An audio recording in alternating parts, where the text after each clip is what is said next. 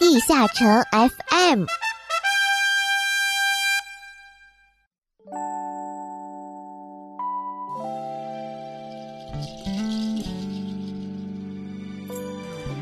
地下城 FM 第七十六期，粤语海之友裘东升。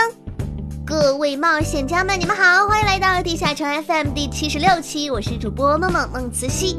那每日签到得好礼活动过几日就要结束啦，各位冒险家们，如果还没有完成签到的，尽快补签哦，毕竟算是白给活动。累计第二十一次签到礼盒，可是能得到稀有装扮兑换券和二百个时间引导石呢。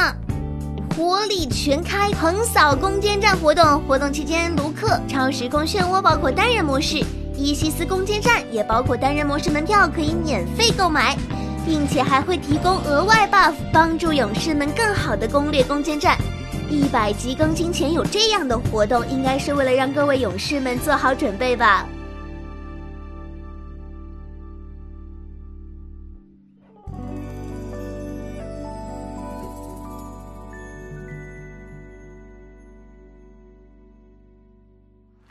他们手捧奖杯，他们受人喜爱，他们得到这个荣耀的同时，在背后曾付出多少努力和汗水？阿拉德人物志，随你走进地下城中真正的勇士。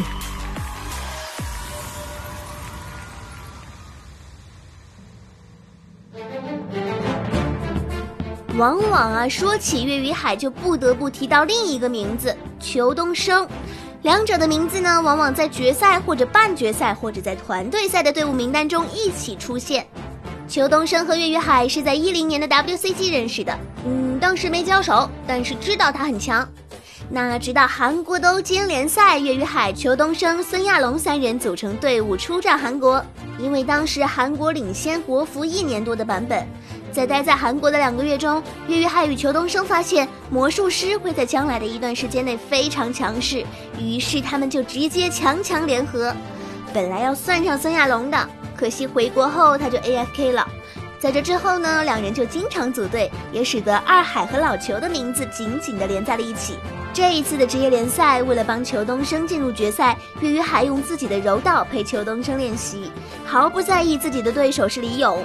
最终，裘东升也没有辜负岳云海的期望，顺利进入决赛，并拿下了第一届职业联赛的冠军。立法一直很吃操作，曾经的立法辉煌无比，无限尾连、高减伤的魔法盾以及快速的位移技能，使得立法曾笑傲 PKC。虽然到了现在呢，立法已经比以前削弱了许多，但是 PKC 一直有立法的一席之地，有伤害没爆发，有速度没血量。现在的立法在粤语海眼里属于不强不弱、刚刚好的状态。如今的立法依然和以前一样，对操作要求较高。炫纹的发射时机决定了其连招是否继续下去，早一点、晚一点可能都会造成连招的失败。也正因为这种高难度的连招，使得立法在连招中可以各种破保护连招，而立法灵活的职业特性也使得这个职业面对大部分职业都不会有太大劣势，当然也没有太大优势。除了散打，立法一直很怕散打。以前的版本散打还不是很强，这种职业克制尚未体现出来。现如今则是散打最强的一个版本。立法比较克制红眼，立法在 PKC 并不是特别害怕红眼，但是对阵红眼，立法还是要猥琐一点。虽然红眼的对手并不算特别多，但是一旦被起手成功打一套，还是十分疼的。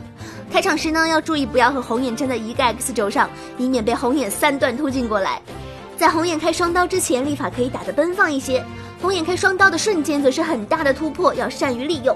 对于崩山过来的红眼，可以开了不屈之后用星星弹强顶。打红眼的时候，还要小心红眼的破蹲以及裂波起手，暴走一定要驱散掉。那当熟悉了红眼的套路之后，红眼还是很容易对付的。岳云还说打李勇，我完全不在状态。在小组赛，岳云海稳扎稳打，作为最后一个守擂者，他以二比零的傲人战绩断绝了韩国天地安成浩的比赛之路，并最终以三比一的好成绩晋级半决赛。而在半决赛赛前预测时，岳云海认为决定胜负的还是在两个人的状态上。他说：“我们俩的胜率不是三七开就是七三开。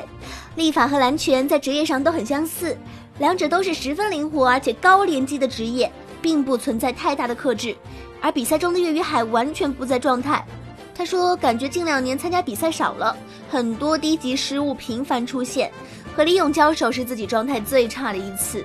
也正是因为频频出现的失误，岳云海最终还是输掉了比赛。”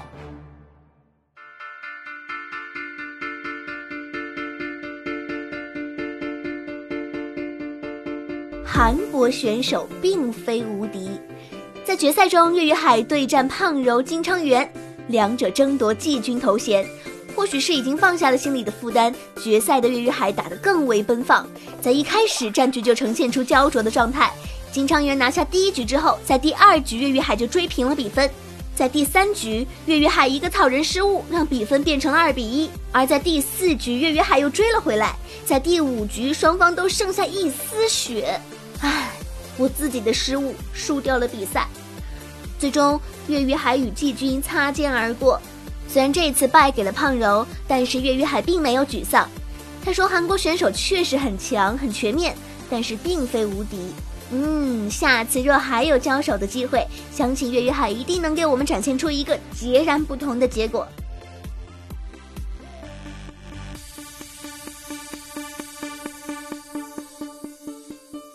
笑谈失败，方显英雄本色。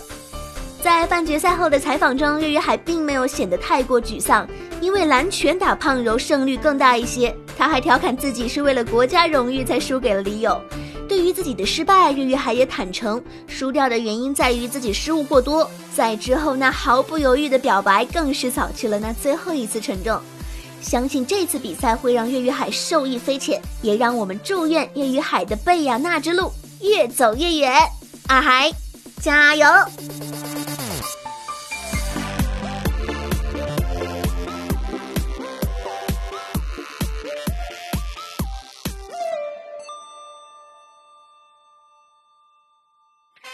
最初的最初，最终的最终，随着时间流逝诞生的故事，阿拉德故事会用声音描绘地下城的种种。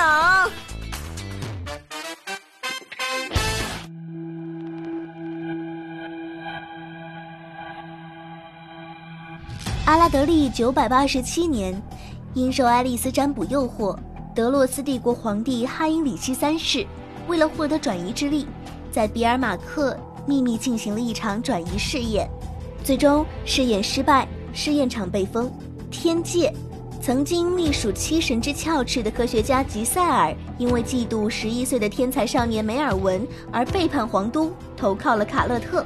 打败希洛克的调查团，仅剩下巴恩一人向帝国领取丰厚奖金与爵位，并自此开始为哈因里希三世效力。实验团以爱丽丝为首，看似试验计划和日程都十分完美，但其实爱丽丝隐瞒了一条重要信息：想要获取平稳的魔界转移能量，必须以使徒的死亡为关键契机。实验包含向人体注入转移能量等，这部分人不是变成魔物，就是当场死亡。整个试验场都充斥着极不稳定的转移能量。虽然试验总体上失败，但是还是获得了一个拥有强大能量的魔界矿石泰拉石。试验失败后，皇帝隐藏了所有试验相关文献和记录，并回收所有泰拉石，封锁了整个比尔马克试验场。